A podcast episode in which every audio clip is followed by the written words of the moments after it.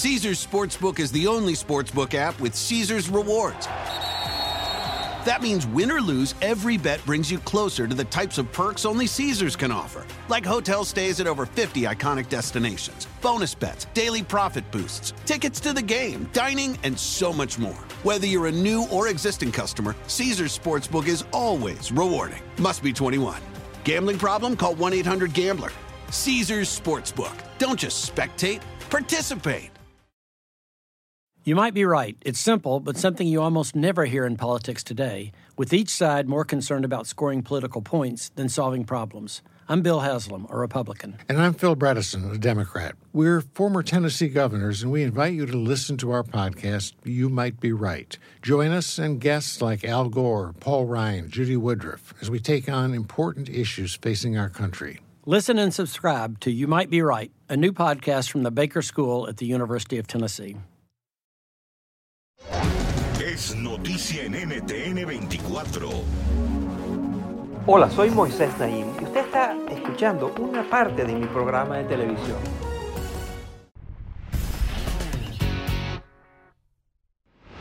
Usted ha oído hablar de la iglesia Cianón.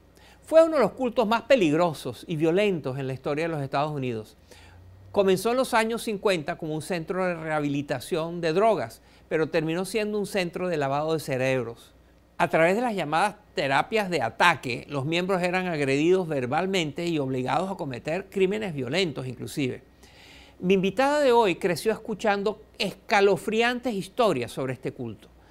Es que su padre es un sobreviviente del mismo. Esto la motivó a convertirse en una estudiosa de los cultos y sobre todo del lenguaje que utilizan.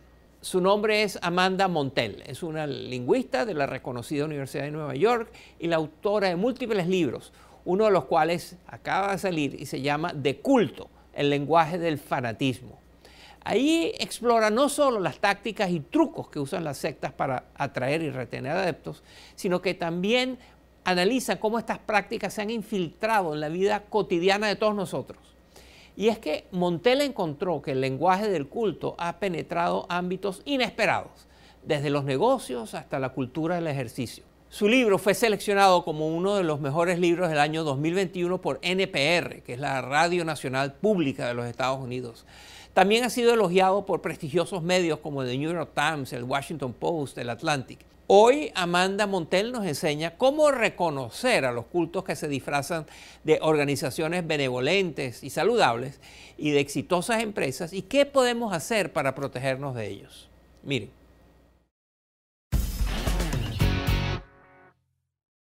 Bienvenida al programa, Amanda Montel. Gracias por estar con nosotros. Thank you so much for having me. ¿Qué es eso de un grupo de culto? ¿Cómo es eso diferente de una comunidad que comparte ideas, identidades, amistades, solidaridad? ¿Cuál es la diferencia? Esta pregunta es más difícil de responder de lo que pueda parecer. Todos los sociólogos, expertos en estudios religiosos, lingüistas y psicólogos con los que he conversado tienen una idea diferente de lo que es un culto. Y los expertos también señalan que hoy día este término se ha vuelto tan subjetivo y tan cargado de juicios que se puede aplicar a una gran variedad de grupos. Esto se debe a la relación increíblemente tensa que actualmente tiene nuestra cultura con ideas sobre la comunidad, la identidad, el significado en la vida y la espiritualidad. En el libro hablo de un rango de culto. En el lado más destructivo, tenemos los cultos que cometen suicidio colectivo y los cultos apocalípticos que han desencadenado muerte, destrucción y abuso extremo. Algunos televidentes podrían conocer, por ejemplo, de la tragedia que ocurrió en Johnstown, en Guyana, en 1978, cuando más de 900 miembros de un culto se quitaron la vida. O quizás conocen de Heaven's Gate, otro culto suicida estadounidense que en los años 90 combinó el cristianismo con la ciencia ficción. En el medio del rango podrías encontrar grupos basados en esquemas piramidales o las llamadas organizaciones de mercadeo multinivel. Puede que los miembros de estos grupos no tengan las cabezas rapadas ni vistan batas, pero la evidencia de su fanatismo se encuentra en el lenguaje que utilizan. Y luego, por supuesto, tenemos el lado más elaborado del rango, donde podríamos encontrar a comunidades de ejercicio o fanaticadas de celebridades y atletas. Estos grupos también se pueden tornar tóxicos. Tú mantienes que hay tres tácticas comunes que los cultos usan para reclutar y sobre todo para retener miembros. La conversión, el condicionamiento y la coerción. Háblanos de cada una de estas tácticas. Me estoy apoyando en la investigación de la especialista en religión Rebecca Moore ella describe la conversión como el momento cuando estás en una reunión, en un seminario introductorio o en un ritual cautivador y algo en tu cuerpo o en tu sistema nervioso te deja saber que simplemente debes unirte a este grupo. Estas personas te entienden como nunca nadie te ha entendido y tu vida no puede volver a ser como era antes de este momento. Hay técnicas lingüísticas que discuto en el libro que pueden provocar este evento intenso de conversión.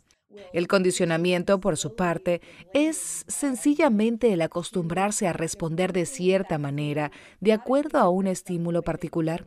Los líderes de culto con malas intenciones te condicionan lentamente a través del lenguaje para que te comportes de una manera que parece ser radicalmente diferente a la manera como alguna vez te comportaste.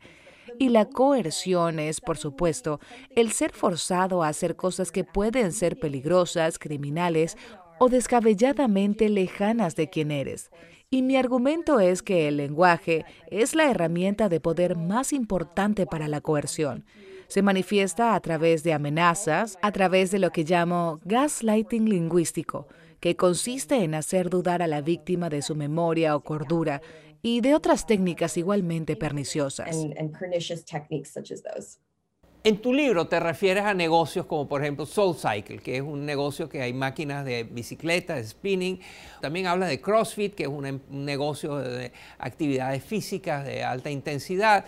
Y todas estas son cosas, son comunidades que pueden beneficiar a la gente, a los participantes. Pero tú mantienes que estos grupos usan lenguajes de cultos, ni más ni menos. Explícanos. Creo que es importante estar al tanto de las técnicas del lenguaje de culto, pero tampoco debemos ser tan paranoicos o cínicos que descartemos a cualquier comunidad que tenga estas características de culto, pues se pueden presentar de muchas maneras, incluyendo de maneras no peligrosas. Ahora bien, Ciertamente los instructores de Soul Cycle reciben entrenamiento para aprender a cultivar su propio repertorio de técnicas de culto que les permite crear solidaridad en sus clases, inspirar a la gente y hacerlas sentir como que son parte de algo trascendente. Um, in Soul Cycle, proverbs of sorts are literally written on the walls. Cultish language is baked into the marketing. Um, Lo que podríamos llamar los proverbios de Soul Cycle están literalmente escritos en las paredes del gimnasio. El lenguaje de culto está integrado en el mercadeo de este negocio y la gente en Soul Cycle describe a este gimnasio como un santuario, una clase de Soul Cycle tiene una especie de cadencia religiosa. Cuando estás en la parte más difícil del entrenamiento, pedaleas para subir colinas tanto metafóricas como físicas, y es ahí cuando el instructor te lanza la retórica más inspiradora, casi evangélica, acerca de cómo puedes lograr lo que sea y conquistar tus sueños.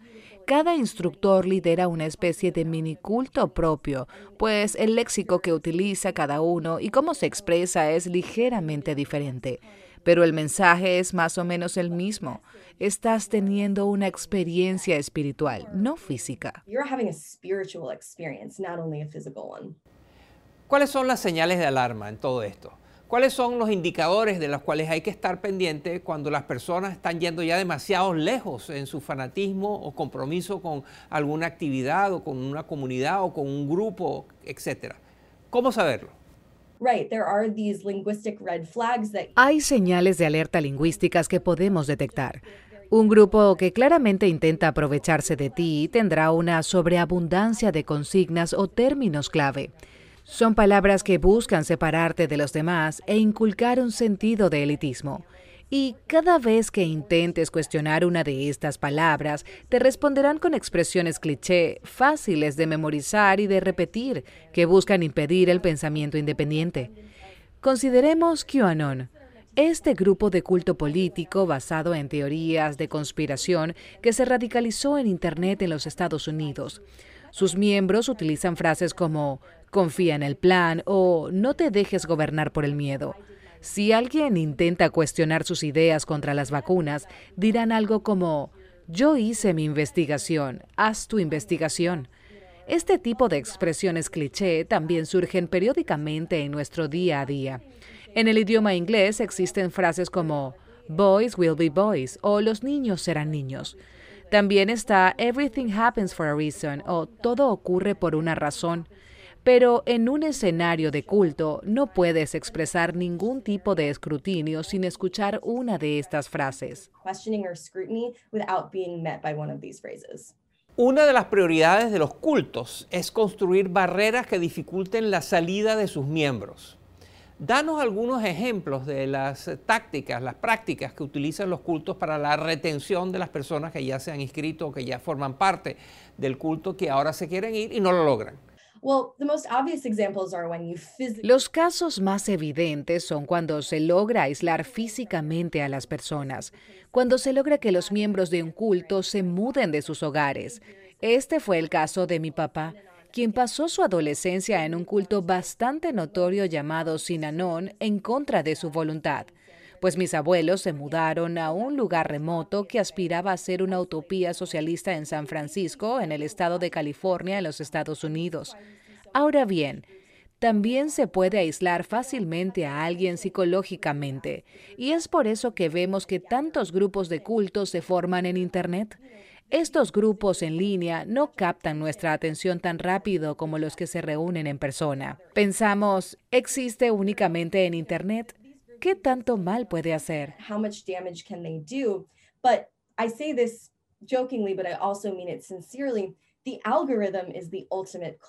Sin embargo, y dijo esto a modo de broma, pero también con sinceridad, el algoritmo es el líder de culto supremo. Los algoritmos incentivan nuestros sesgos, expanden las diferencias ideológicas hasta llegar a un punto en el que vives en un mundo insular digital que tiene su propio idioma, su propia retórica especial y su propio conjunto de ideas. En este mundo nunca te encuentras con personas que tienen perspectivas distintas a las tuyas, y si fuese el caso, tienes el lenguaje a la mano para desestimarlas. Creo que la razón por la cual nuestra cultura está tan cargada de conflicto es por el ambiente de culto que se ha formado en las redes sociales. Si un miembro de tu familia, un amigo o un colega se une a un culto que parece algo mm, poco saludable, ¿qué debería hacer uno? Evitaría a toda costa acusarlos de estar en un culto o de tener el cerebro lavado. Ellos han sido condicionados para pensar que en realidad uno es el que tiene el cerebro lavado. Lo que sí se podría hacer es usar un método más socrático, en el que le haces preguntas a la persona e intentas no hacerla sentir juzgada.